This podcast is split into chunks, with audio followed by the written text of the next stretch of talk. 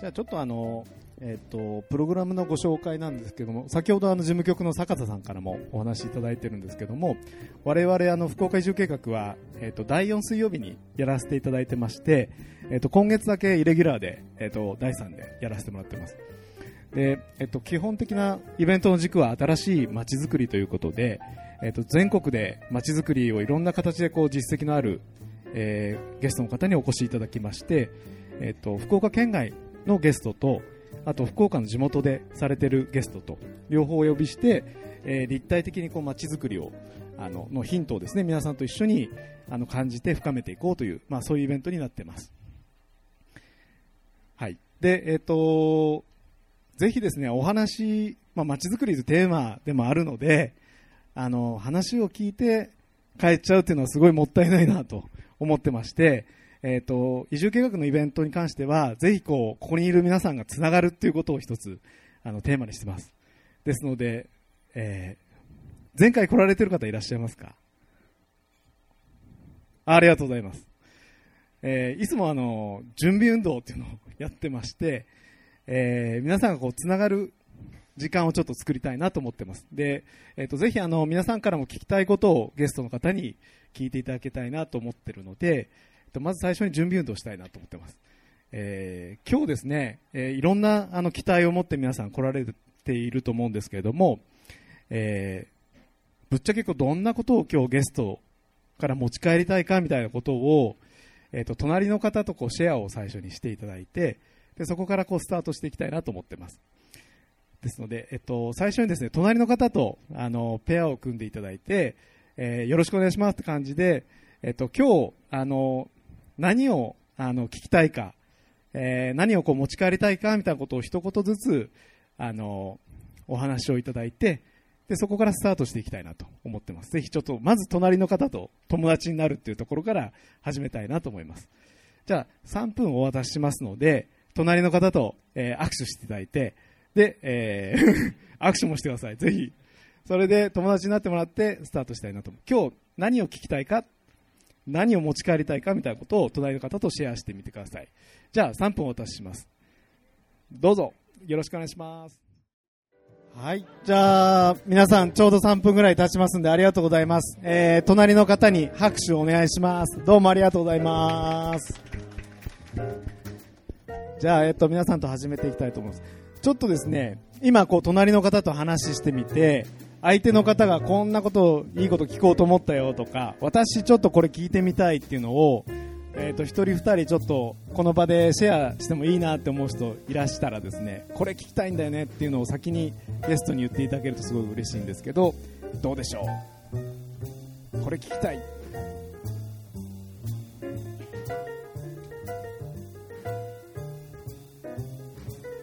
上がらないと。大丈夫です。だんだん出てくると思います。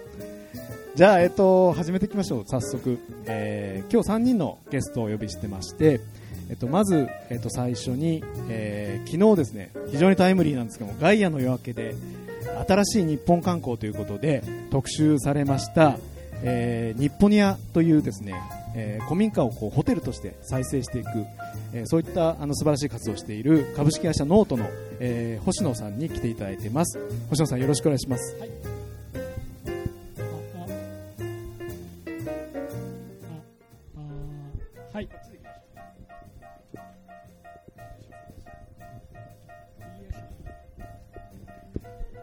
えーノートの星野です。よろしくお願いします。えっ、と昨日あの ガヤの夜景うちの代表があの出ておりまして、えっ、と観光用の観光あのインバウンドをどう呼び込むかみたいな話を、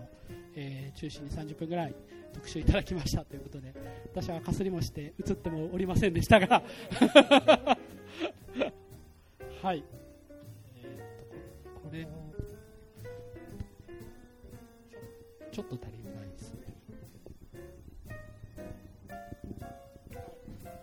昨日あのガイアの夜明け見られた方どれくらいいらっしゃいますか？おお結構3分の1ぐらいありがとうございます。今日はなんであのテレビに映らないこう舞台裏とかいろいろこうぶっちゃけいろいろここでしか話さない話をですねそうですね。星野さん聞きたいなと思ってますので、はい。よろしくお願いします。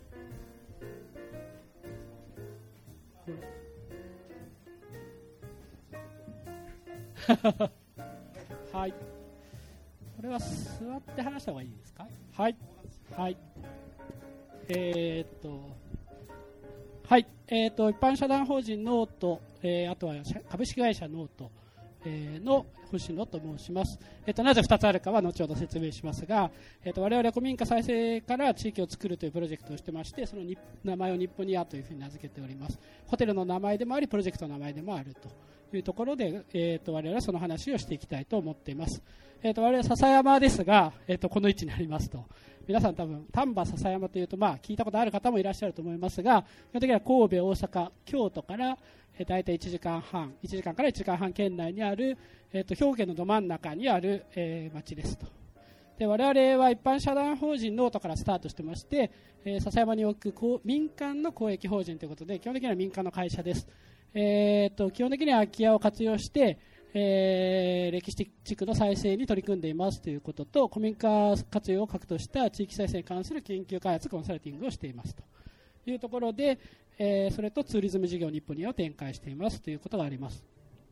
で、えー、もともと一般社団法人から始まったんですが、今、今年にですね、株式会社を設立しまして、えー、一般社団法人の方をより公益的な事業、えー、あとは株式会社ノートの方をより収益事業ですね、一般社団法人ではできないような投資を受けて、え、それを、え、物件に、え、投資するような事業は株式会社でやるということになっておりまして株式会社ノートは28年設立で古民家歴史地区を核とした地域デベロッパーということですね。目指せ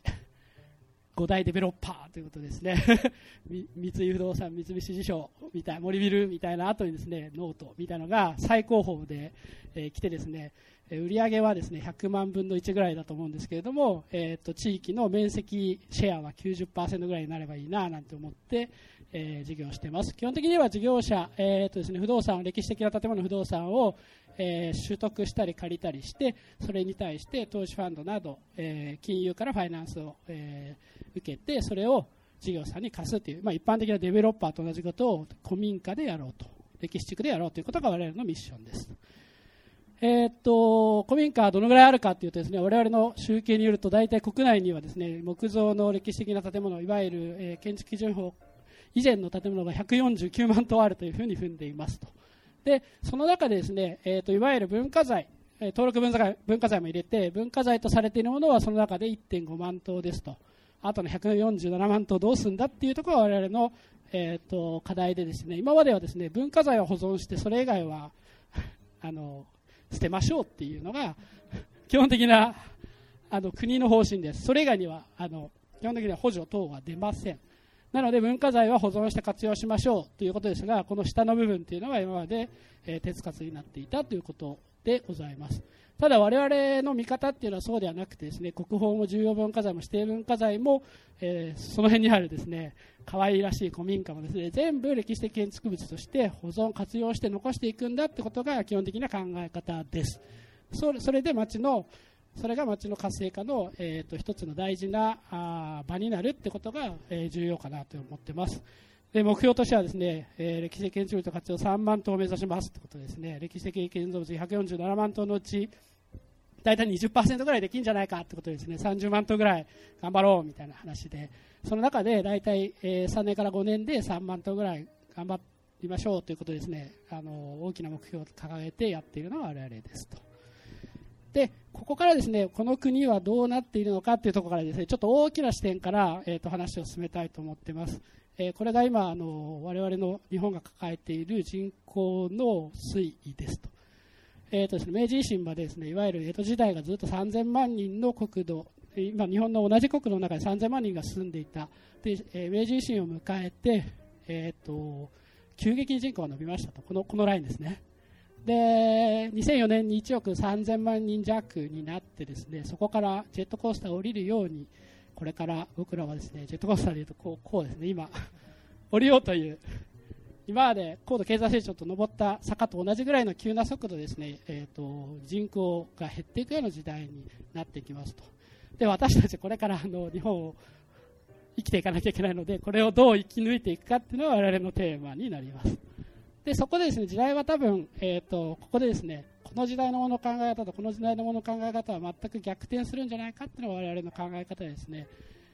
人口増大の時代は開発がとにかく来るとそれを阻止しようと開発を阻止して守ろうっていうのが考え方だったんですけどもこれからの時代は守るというかですね守る、えーと、町にもう人がいないっていう状況がありまして開発すら押し寄せてこないっていう時代になってます。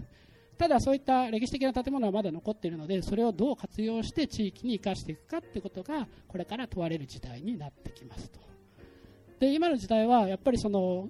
えーと、ローカルと言いながらもグローバルな世界なのでグローバルな世界とローカルな世界っていうのがグローバルになればなるほど、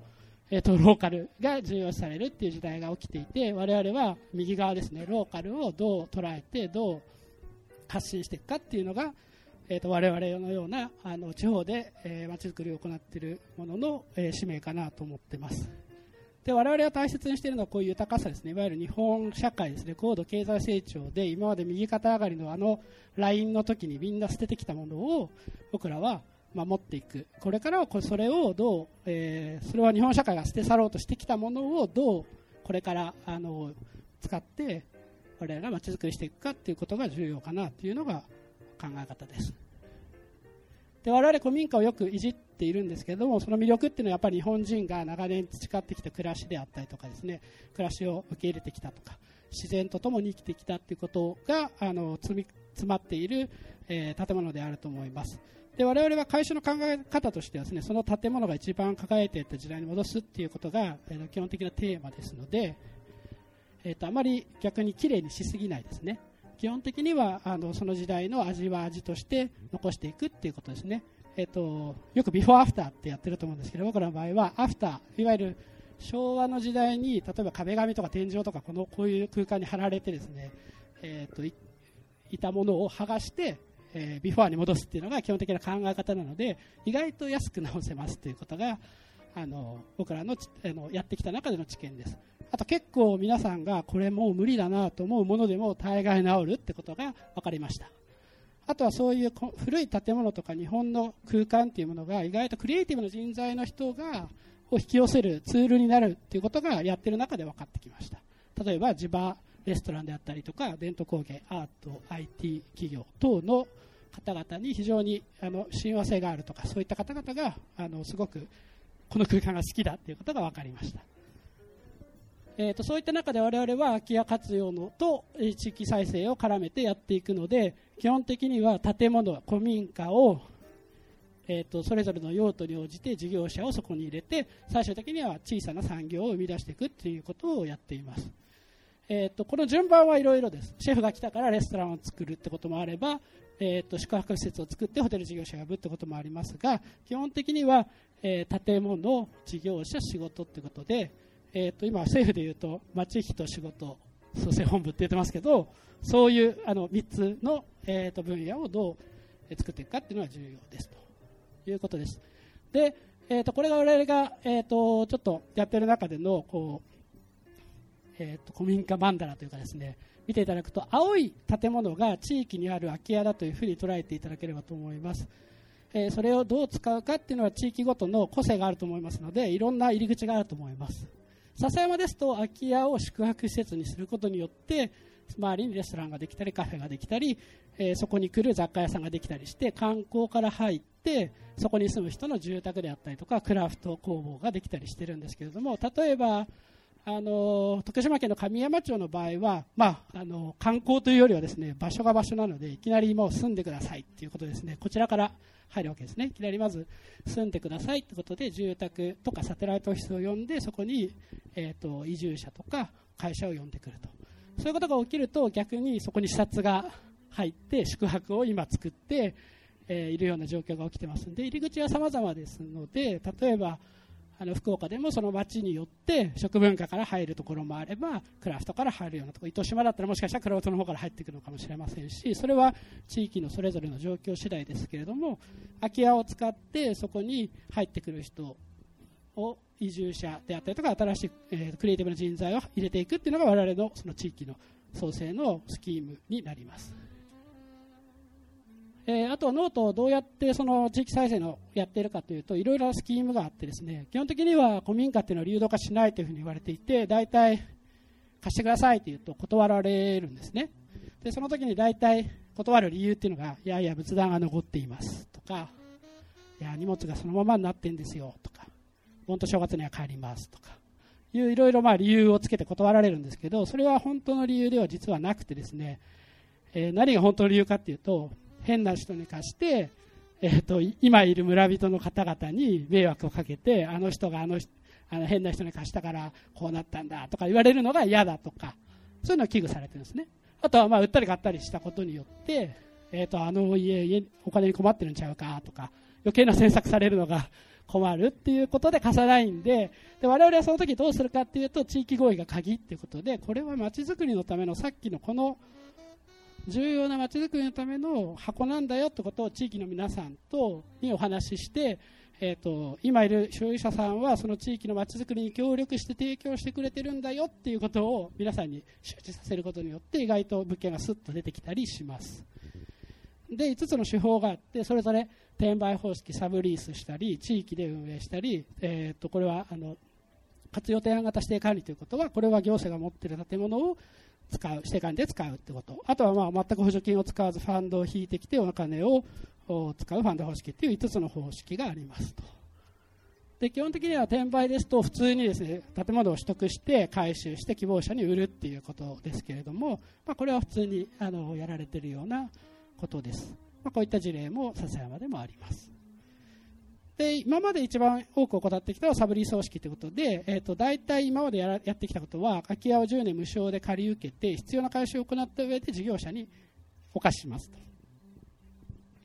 ということを行ってます10年間無償で借りて我々が資金調達建物回収をして事業者さん、まあ、クリエイティブな先ほど言うレストランの方とか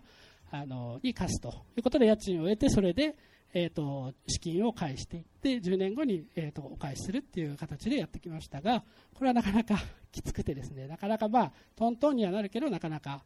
えー、ビジネスとしてはきついなということですね。笹山でこういった事例をやってきました。これはあの、えー、笹山の城下町にある、えー、自然食のレストラン若い、えー、30代の子がここでレストランをしている。こういう店ができるとやっぱり町があの活性化してきます。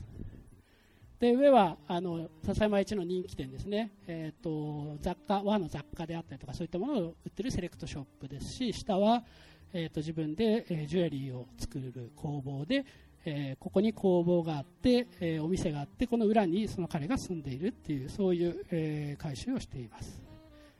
あとは地域運営方式ということは先ほどのサブリースに近いんですけれども10年間無償で借り入れて回収を行った上で地域の集落と一緒にそれを運営するという方式です。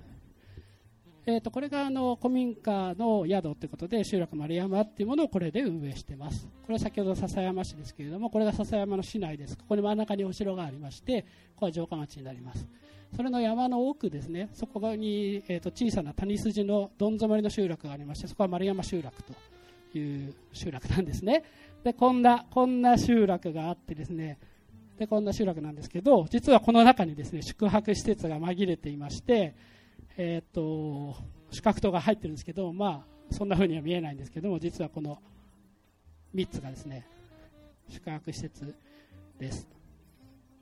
でこれを回収して日本の暮らしを体験する宿として再生するということを行いました。で中はこんな感じにあの生まれ変わらせています。はい。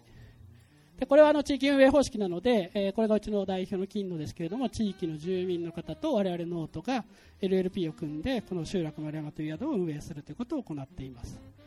でこれは中ですね。でそこにはフレンチレストランが併設されていて、えー、まあ、こういったレストランで、えーと鹿まあ、ここはあの鹿とかイノシシが出ますのでそういった鹿肉を使った料理なんですけど上にはフランス産のなぜかトリュフが乗っているとか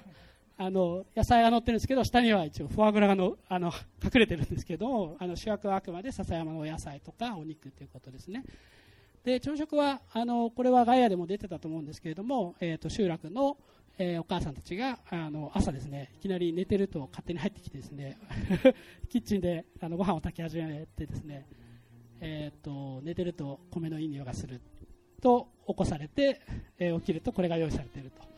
いうことでこれはまああのお母さんが作ってるんですけど一応その集落の中に、えー、ミシュランの星付きの蕎麦屋さんがあってそこが監修してこういうプレゼンテーションをあの回収しているということでおばあちゃんが作ってるんですけど見せ方はちゃんとあの1回あの監視をしているということで基本的にはこれは丸山の集落の中で作られた食材であの魚以外はほとんど、えーと、お米も、えー、味噌の黒豆もすべて丸山集落で作られているもので朝食をいただけるというようなことがあります、まあ、こんな集落でもともとはどんな集落だかだったかというとこの、えーとこの空き家がこれだけありましたと。ほとんど半分以上空き家でしたというところですねえー、で工作基地も約半分が工作基地でしたというところから、えー、と今どうなっているかというと,、えー、と空き家を今3棟は活用しましたと。で今3棟活用したんですけど実は今宿泊施設は2棟で運営していますと、えー、なぜかというと、えー、作っていったらですね1棟の持ち主さんが、えーとこんなに綺麗になるんだったら僕帰って住みますということですね。はい、返してくださいというふうに言われまして、3棟で収支計画したいなとかって思いながらも、えーと、村にとってはすごくいいことですね、人口が3人増えるということで、しかも子供を連れて戻られるということなので、村にとってはあの幸福な出来事になりますので、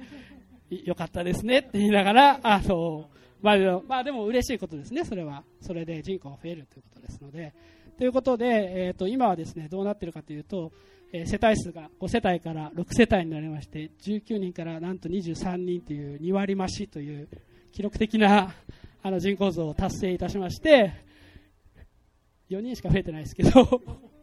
えと工作基地は今ゼロになりました。それはなぜかというとこれを宿をやっていくことによってさまざまなボランティアグループであったりとかあと谷筋の一番奥にありますので、えーと、水があの汚れていないということでここで自然のをやりたいっていう子が来てここを開墾し始めました。で今どうなっているかというとですね,、えーとですね今までここを持っていた方が、えーとえー、全部もともと工作をきちゃったところを人のところまで耕してあげてたんですけれどもだんだんこうなくなってきてですね逆に自分の畑が侵食されつつあってどうしようみたいな感じのことがこのあの起きています。あと同じようにはこれは流しますけれどもこれもあの、えー、概要に出てましたが、えーと、養蚕農家3階建ての養蚕農家を、えー、宿にしていて1階が住んでいて2階と3階は蚕を飼っていたえ、ところでこれはまあ蚕2階は今吹き抜けにしてますがここに床が張られて2階と3階は蚕があの飼っていったところで、まあ、こういった宿でここもこの子が地元の、えー、と集落の子でこの子が今我々と一緒に運営していて宿泊棟2棟で夜間フロントって書いてあるんですけどもあの彼の実家で夜はそこにいるっていうことが起きていますと。はい読み方です。あとは活用提案型指定管理方式ということはこれはあの、えー、自治体さんが持っているものを指定管理料ゼロで、えー、運営するという方式で基本的にはえーとですねえー、と基本的に我々が活用提案ですね、この建物についてこういうふうに使ったら街のためになるんじゃないですかって提案をして、えー、それでコンペでそれを、え自治体が採用して、それに基づいて自治体がハード、整備費を払って改修工事をして指定管理を出すと、それを事業者に、えー、貸す形で運営するということで、我々はこれを、えー、と今、佐護市のこういうあの天空の城と呼ばれる武田城のところのたもとでこういう400年前から続くえー、酒蔵をホテルと,、えーと、レストラン、カフェ、えー、公開施設、えー、等々、あとはあのに改修して中はこんな感じですね。でこれがホテルの入り口で後ろに天空の城が見えています、えー、客室内はこういう形になっておりまして、えーと、レストランこれ酒蔵はこういうレストランになっていてこれも同じように地元のフレンチが楽しめると。で、えーと蔵のところはこういうお土産屋さんになっているようなものもをやっています。で同じように豊岡でもこういう銀行のたちを、えー、使ってホテルと、えー、カフェにしているものもあります。で、えー、ここからが、まあ、こういうことをやる中で、えーと、補助金に頼らずですねファンドを使って、えーと、単独で事業ができる、えー、ようになってきまして、えー、今やっているのはファンド方式ということでこれはファンドで資金を、えー、ファンドで資金を集めてそれで物件を買い取って回収した上で事業者をサブリーするというモデルでまさしくこれはあのデベロッパーの方式ということになりますがこれを笹山城下町ホテル日本にあという皆さんのお手元にある、えーと、資料のホテルがそれになりますと、えー、これが笹山城下町ホテル日本にあです、えーと、これが先ほど見ていただいた、えー、笹山城下町で、えーと、右上の方に集落丸山がありますと。で今まで白く丸山であのやってきたモデルを今度この範囲で城下町でやろうっていうのが基本的にちょっとずつスケールをアップしていこうっていう話になっています。で今まで先ほどのサブリースなんかで、えっと、青は歴史的な施設で陶器所とか歴史美術館とかお城だったりとか残っていてその周りに今まで、えっと、アンティークショップだったりとかワイン店だったりとかチャレンジショップだったりとか、えー、カフェ、えー、だったりとかそういったものを作ってきていて今まで宿泊はなかったんですけれどもこれからはそこに宿泊を置いていくってことを始めているというところが、えー、スタートです。でこの町はですねこれは昔の地図なんですけどほとんどですね町割りが変わってなくてですね同じプロットをこの地図にしてもなんとなくあの今でもどこが何かっていうのはすごくよく分かってですねはい。少しあの新しい道が入ったりしてるんですけど基本的な町割りは変わっていないということです。すいません。なんか途中で切れました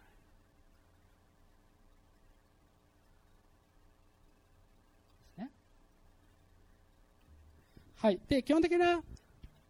コンセプトはですね城下町全体を一つのホテルにしようというような計画が笹山城下町ホテル日本にあるということです、えーと、基本的には笹山市内の城下町全体を一つのホテルだというふうに見立てて、えーと、通常ですとですね、まあ、帝国ホテルとかですとですね客室があって1階にフロントがあって、えーと、大体地下にバーがあって一番最上階にバーがあって中華料理屋があって宴会場があって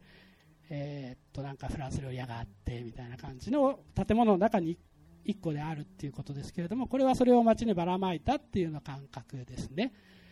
えー、宿泊のお部屋もあるレストランもある、えー、カフェもあるというようなことですね。でもちろん歴史的な建物もありますのでそこで、えーと、ウェディングすることもできますと。あのお城を借りてウェディングして、まあ、本当本物神社もありますし、えー、我々のレストランもある。え二次会はカフェもありますし、えもちろん引き引き出物は先ほどのジュエリーショップ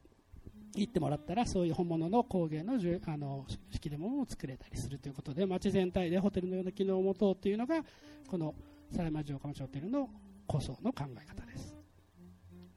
ちょっとガソリン補給します。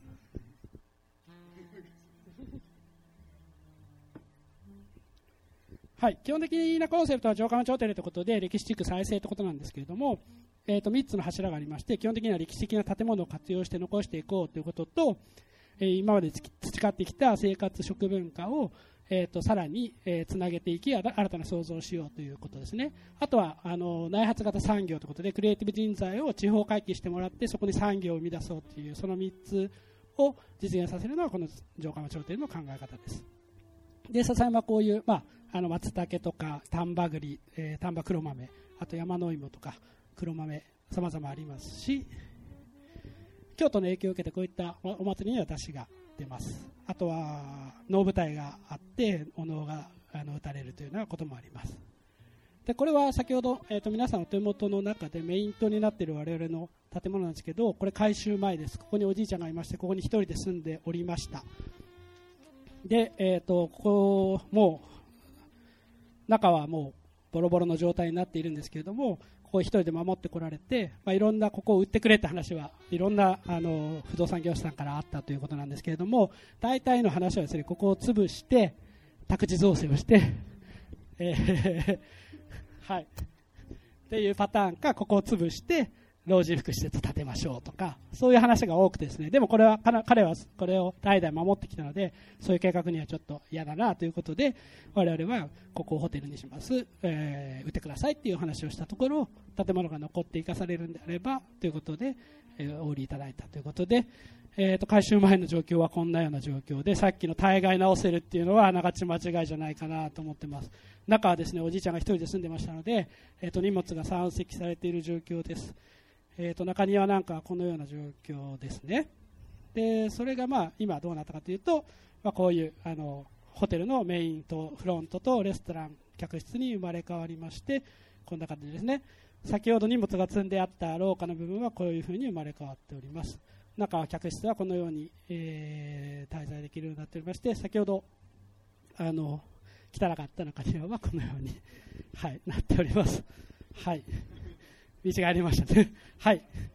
はい。で、そこにはまレストランも併設されてますので、そこであのお泊まりの方はお食事いただけるような形になります。はい。はい。で、おさらいですが、これが基本的な街並みで、え、ー、と、街の中にある4棟の空き家を、え、ー、と、宿泊施設にしました。で、メイン島は、えっ、ー、と、お苗島って言って、えっ、と、ここは菊の名産地ですので、お苗菊の菊の名前をつけてお苗島。で、ここは5部屋と、えー、レストランと,、えーと、フロントがあるところですね。であと沢城島は3部屋。ここは一棟貸し。奥は、えー、2部屋ということでお客様は最初にここに来ていただいて、えー、鍵を受け取ってチェックインをしましてあなたの今日のお部屋はって言われると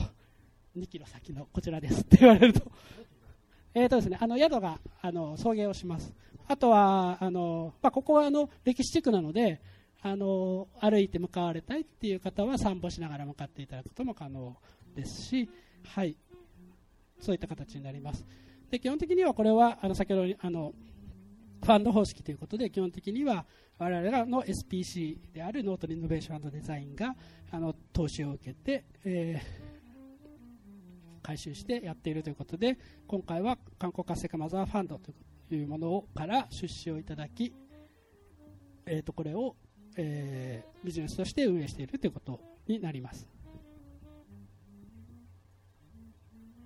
はい。えーと、今さっき、先ほどからちょっとずつこうスケールが広がってきたと思うんですけど、広域観光圏を次作っていきたいなということで、我々の考え方はやっぱり日本の新しい産業というのを作っていかなきゃいけないというのが一つの考え方ですので、やっぱりこれからあの特に地方ですね、地方で何をあの産業していくかという中で観光は一つの産業の可能性であるというふうに思っています。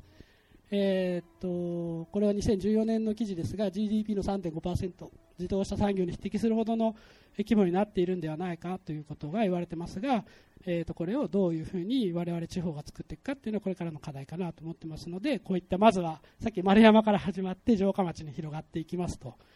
えー、とそこから丸山があって城下町があってこれ笹山市内ですけれども笹山市内にもいろんな地区がありますのでさらにそういったあのクラスターを作っていくっていうのが次の目標になります。で日本にあのというあのプロジェクトの取り組みはさらにそういったものを広げていってあの歴史地区再生による多様な文化クラスターと広域観光圏の形成ということでそういったあのあの地区をさらに広げていってそれをつなげていくってことをこれからしていきたいというのが、えー、我々の考え方でまさにガイアでやってたのはこういうものをどうつないでいって外国人にあの楽しんでいただくかっていうのをリアルに、えー、テストマーケティングしたっていうのがこのあのガイアでのお話です。で我々が今持ってる笹山武田、えーと、大杉これは藪石ですね。豊岡っていうこの4つをどうつなぐかっていうのがまさしく今回のガイアのテーマでしてこれを外国人にどう楽しんでいただくかっていうことですね。で来年の1月から30万円でスタートしますっていうふうにあの話でありましたけどそうです。そうですね。はい。っていうツアーを組んでいくってことを、まあ、今後進めていきたいということを思ってます。で、我々の地域にはもちろんですね、まあ、こういった施設の他にですね、向こうに行けば稲の船屋があったりとかですね、いろいろまあ、これからあの開発すべきあの貴重な歴史地区もありますので、そういったものも開発しながら、どう楽しんでいただけるかっていうところをどう磨いていくかっていうのを、あのこれからの課題になっております。で対象地区はいろいろありましていろいろお話をいただいてますので山形県から、えーと、広島県からいろいろあのやっていってこういった広域観光圏をさらにいろんな 地域に広げていってこういう日本にアという動きをですねさらに地域の他の地域の皆さんと一緒にやっていきたいなということで菅さんとも話が盛り上がったという話でここぜひ福岡でもそういったことができるんではないかなというふうに思っています。やっぱり最後はこれですね。やっぱりそ,、えーと、その地域の空き家をどう使ってコミュニティと産業をどう生み出していくかということがあのこれからの課題かなと思ってます。で我々は古民家の空き家は地域のお荷物とよく言われるんですけれどもお荷物ではなくて地域再生の舞台となる日本の未来を作る資産というふうに捉えていますのでこれをどう使ってどうあの未来を作っていくかっていうのは我々に委ねられているのかなというふうに思っております。はい。我々以上です。ありがとうございます。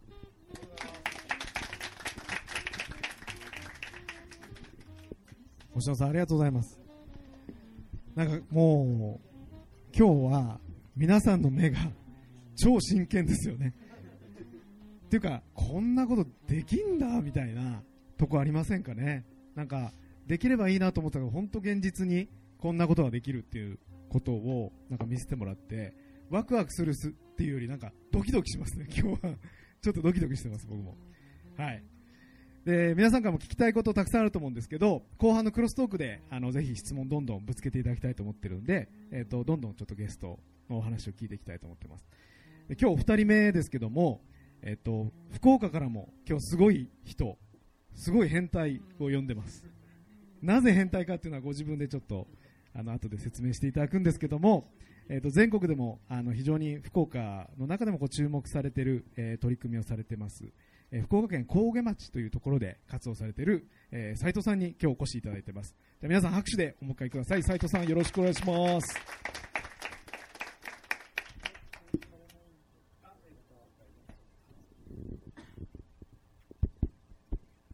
はい。菅さんどう考えても順番逆ですよね。この後喋りにくいですね えっと、福岡県の高下町というところから来ました斉藤と言います。よろしくお願いします。えっと、感覚でいくと、ノートさんの今7年目、8年目でしたかね、え2年目か3年目ぐらいの感じですね、今話を聞いてると。で、やってる場所はまさに丸山地区のようなあの世帯数11軒の限界集落で今取り組みをさせていただいてます。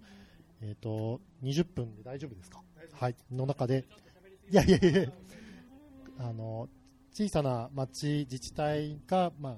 私の場合は観光というよりはまだ移住とか交流の方なんですけれども、そういう事業をするための空き家活用で、予算がない、お金がないという中でいかにそれをやっていくかというところで DIY とかセルフリノベーションの講座そういうものの活用と可能性みたいなところをお話しさせていただければと思います。と自己紹介、いつも自己紹介だけで20分ぐらい喋っちゃうので、今回は1枚だけにしました。はい。山形出身で、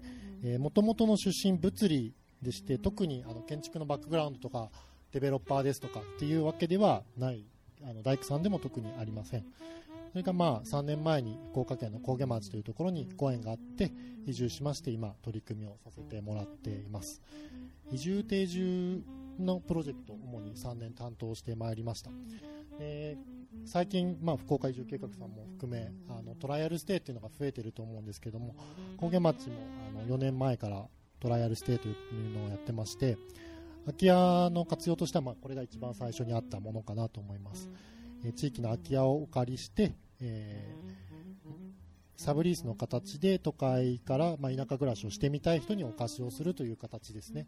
この場合こうリノベーションみたいなものはあまり必要ない物件をお借りしてま1ヶ月から3ヶ月住んでもらうという取り組みですね。高下町が若干違ったのは、あの、これをコーディネートする専属のスタッフが移住者としていて、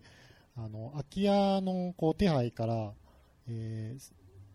来る方に対する情報発信までをかなり包括的にそのスタッフが担っていたために結構見え方が良かったんじゃないかなというふうに思います。で今3年4年目で十数組がやってきて結構面白い人たちがたくさん来てくれてます。旅するプログラマーがこう移住なんかする気ないよって言いながら来て結局移住が決まって今家直してたりとか。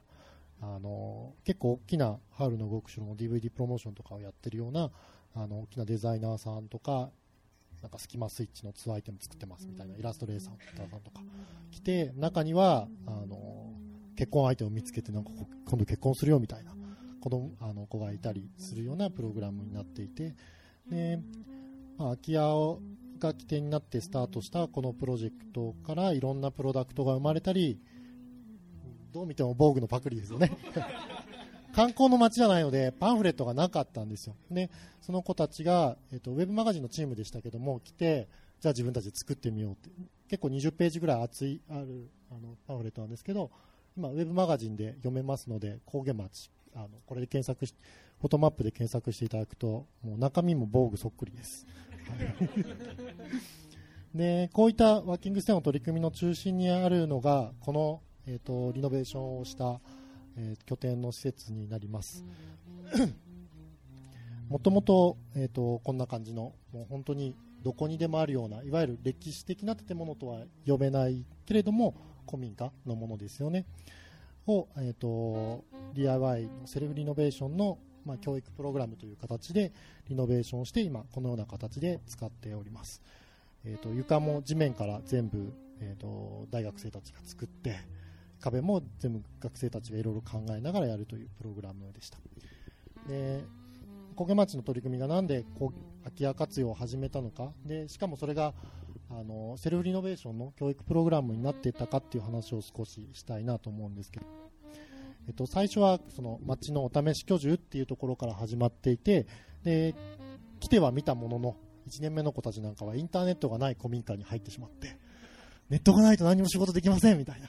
それは当然ですよね。結局山の中のすごくいいお家だったんだけど町場にある役場の隣のプレハブのなんか空き会議室みたいなところに溜まっちゃうことになっちゃってでその人たちがせっかくこんな田舎に来るんだからこう自然のあるところで古民家でネットが使える場所が欲しい。当然ですよね、まあ、その頃はまだこんな当然な事情すら分からなかったんだと思います。でそこから、えーと、人が集まる場所交流拠点を作ろうと。じゃあやろうと。結構早いのがうちの町でして行政がでも行政が動いて作ると町の土建屋さんがドカドカっとこう入札に来て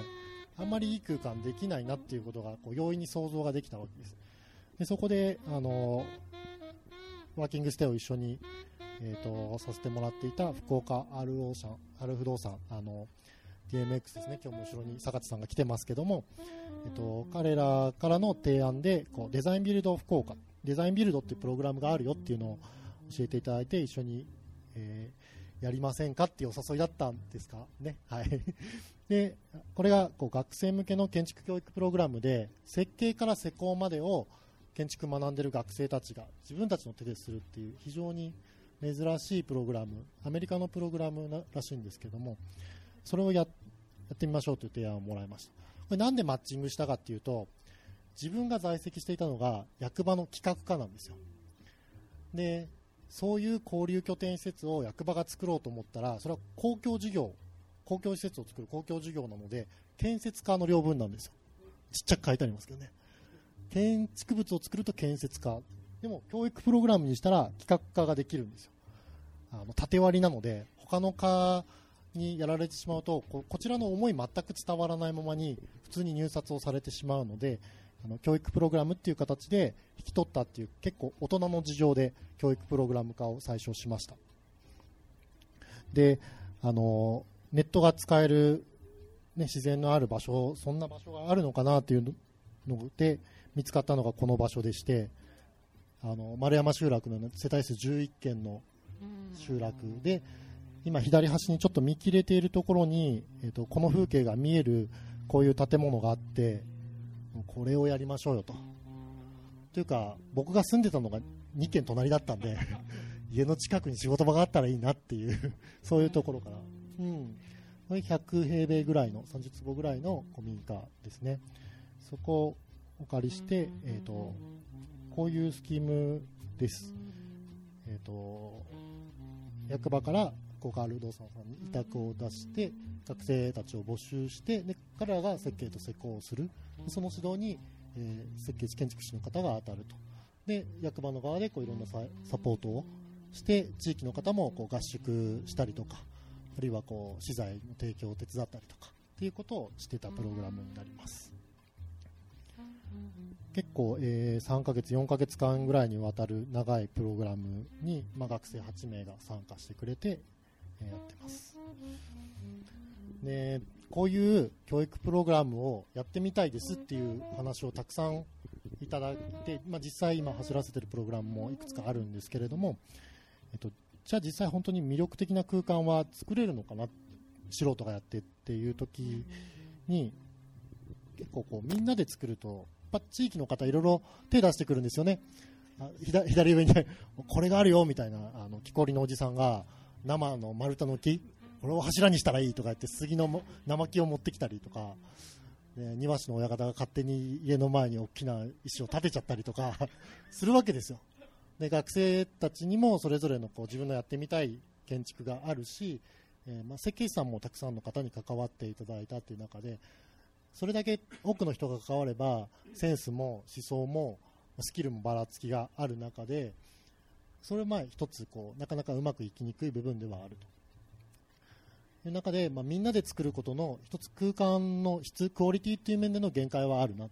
でも一方であの確実に人の集まる場所ができたわけですよね。それはあの作る段階から結構たくさんの地域の方に手伝っていただくとこうスキルのあるおじさんたちが見つかったりとかあるいは学生が2ヶ月にわたって泊まり込みますのでかなり仲良くなりますよね。でそもそもはワーキングステイの参加者の人たちのこういうの作ってよみたいな無茶ぶりから始まってますのでアイデア出した人たちはま来なきゃいけないです。マジで作ってんの？みたいな感じで来てくれるわけですよね。でこうみんなで作ると、まあ、デザインとしてはいろんなこう調整が難しかったけれどもみんなここはどうしてこうなったのかっていうことを語れる空間が出来上がります。何ができるかっていうとその空間を運営していく上でのコミュニティの核があの作りながらにできていくと。でオープンのもう最初の月から100人200人という方がここを活用するっていう状態が生まれたわけですね。これその時のプログラムの様子ですね。下に並んでるのが学生でもう集落のおじさんたちがであのやってます。ビフォーアフターこんな感じですね。ボロボロの屋根と雨漏りしてたのがこんな感じこれがノリで建てちゃった石ですねこれはあのここに浄化層があるんですけどもそれをこう僕らがユンボでこう掘った時に出てきた石をそのまま捨てるとこれでもやっぱり10万20万かかっちゃうのでそうですその地面に埋まってたやつをここに置いちゃえみたいな、はい、これ先ほど見ていただいたビフォーアフターでえー、まあ、福岡アル不動産さんに手掛けていただいたというのもあって新建築に取り上げていただいて、まあ、学生たちとしてもやった甲斐のある一つ実績ができたのかなというふうに思います。えー、今、この拠点は役場の公共施設になっていて高下町田舎暮らし研究交流サロンという長い名前なんですけど、えっとまあ、当然、路線バスもないですし電車もない、えっと、最寄りの駅から車で20分ぐらい山の中に入るんですけどもコミュニティバスありますけど1日2往復なんで、まあ、来たらちょっと帰れないですよね。限界集落に今年間1200人ぐらい移住の相談とか地域活性の相談をいただいています。1期生をワーキングステイの1期生をはじめ今十数組ぐらいの移住が起きていて農家民泊11軒の集落で5軒やってるんですけど今200から300人泊ぐらい。中の1軒のおじさんはお客さんと仲良くなっちゃって結婚したんですよね。65歳？そうそうそうそう。で集落内で、まあ、こういう物件ができて人が出入りしだしたことでさまざまな形のリフォームが進みます進んでいます。今魅力ある空き家こういった形の空き家の流動化がちょっとずつ生まれていてあこんなに物件があるんだったらっていうことで今 U ターンで帰ってきた若者が空き家を活用した不動産屋さんを今始めていて自分も今サブリースの物件を2件ほど回させてもらっています。でこういう取り組みをやってきてまあ、良かったこと悪かったこと様々あったので、えーと、その反省を生かしてちょっと次は違う形でやってみようということで今あの今日もいらしてますけども、えー、筑豊かね、はい、の河原町というところで、えっ、と、これらのプログラムを元にしたプログラムをさせてもらってます。一つは、えっ、と、築100年の無人駅、まあ、実際、地域の方が今も使っている駅ですね、をあの移住交流拠点にするというプログラムで、えー、設計から施工まで全部するのはかなり大変だったので、じゃあ、一つは、えー活用を住民の方と一緒に考えてで施工はプロがするっていうリノベーションですね。プロによるあの地域の象徴となるようなリノベーションでクオリティを重視してやるもの。で、えー、もう一つにはトライアルステイの物件を作るっていうところで、えー、プロがあの設計の段階ではプロが入ってあの実際に施工するところをみんなでやるもうちょっと短期間の講座によってコミュニティを作っていくっていうことを2つの物件で別々にでも一つの集落の中にあるっていうことをやっています。で前回のプログラムの反省を生かしてこちょっと再現性のあることをできたらなということで今やっています。これがその駅駅舎。結構可愛い駅舎なんですよね。今使われているのはこちらだけでこっち側あの駅長室だった部分が全部ガランドで何もないのでここの活用を今話し合われています。でこっち側のトライアルステイの物件はとこういう募集要項を出して結構1週間10日ぐらいで埋まりましたかね、はい、一番遠い方はなぜかつくばから来ます。結構3週間ぐらいにわたるこう週末飛び飛びの講座なんですけどつくばから通ってくるそうです、で、えーと、セルフリノベーションで講座をやる可能性みたいな話のまとめなんですけども、まあ、やっぱり古民家の活用はプロに頼むのが一番ですっていうのが 大前提だと僕は思います。資金を集めて建築士の方大工さんと一緒にやるのが大前提。でも私たちが住んでいるような小さな地域町全体でも8000人しかいないんですよね。でその規模だと近隣の自治体含めてもなかなか古民家のリノベがセンスよくできる設計士さんがまずいない。あの僕建築の仕事じゃなかったので知らなかったんですけどそもそもリノベーションってほとんど建築士の方やらないですよね。でしかも、えーと、木造ってなるとさらにできる人が減ってくる。でもこうお医者さんと違って、ね、内科の何その胃ですとか肝臓ですとかその専門がないのでなかなかわからないですよね素人目にはね。そういう人がいなかったりあるいはイノベーションってなると結構普通の大工さんがやらないような無理もやります。そういうことを聞いてくださる人がいなかったりあるいは資金がなかったり、えそういう前提にはやっぱり古民家をうまく使いたいっていう価値観がまだまだないんだなっていうのは特に自分たちのような地域では感じますね。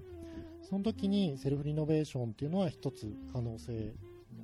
大前提としてプロがやる中の一つの可能性としてあって半分こうプロがあって半分自分たちでやるっていうことが今ちょっと面白い反セルフリノベーションぐらいの選択肢が今面白いんじゃないかなと思って実験をしています。空間の質はプロのデザインでこう保ちつつも、えーと、自分たちで作ることによって家を作るっていう面白さだったりもともと古い古民家っていうのは集落がコミュニティの力で作っていたものなのでそういうものを疑似体験するっていうことが一つできるんじゃないかなと。そういう手段を増やしていくというのが今ちょっと目指している部分であったりはします。で移住の仕事を3年間やってきてそれを空き家と絡めながらやってくる中で先ほどその人口の図がありましたよね。移住もだんだん人の取り合いになってきているので移住から交流移住しなくても関わってくれる人を増やすっていう交流が関係人口に増えていってその先にやっぱり観光があると思っていて観光もその爆買いに来る中国人ではなくて地域ツーリズムを一緒にあの作っていける地元の人たちとそれを理解して来てくださるお客さんとの関係性あの普通のホテルみたいにあるいはその温泉街みたいに毎日100万200万売り上げないと回らないホテルと地域っていうのは違うのでやっぱりもう少し規模が小さくて丁寧に作っていけるものがあるんじゃないかなというのを今考えていてちょっと最後は宣伝です。あのインバウンドセミナーをちょっとやってみようと思っています。大大都市圏では結構たくさんあるんですけどないんですよ。北九州とか大分とかに行くと。これ北九州次の日に大分でやるんですけども、えっと、ドン・キホーテのインバウンド責任者を呼んできてあの香港からもインバウンドをやってる30年ぐらいやってるおじさんを呼んできて実際のとこどうなのよと向こうの人はまだ日本に魅力を感じてくれているのみたいな そういう話を、あのやれればなと思っております。すいません。9月8日と9日にやります。はい。というところで、え、ー、と、僕の話以上です。はい。斉藤さんありがとうございます。皆さん拍手をどうもありがとうございます。はい。えっ、ー、と、ちょうどまあ1時間経ちまして、えっ、ー、と、少し皆さんもこうお尻がコリコリしてきたかなと思いますので、ちょっとここで休憩挟もうかなと思います。はい。えっと、10分間休憩しますので、えっと、10分後にまたお戻りください。えードリンクと、えーお店の方でぜひ買われてください。よろしくお願いします。Love FM Podcast. ラブ f m のホームページではポッドキャストを配信中スマートフォンやオーディオプレイヤーを使えばいつでもどこでもラブ f m が楽しめますラブ FM.co.jp にアクセスしてくださいね Love FM Podcast.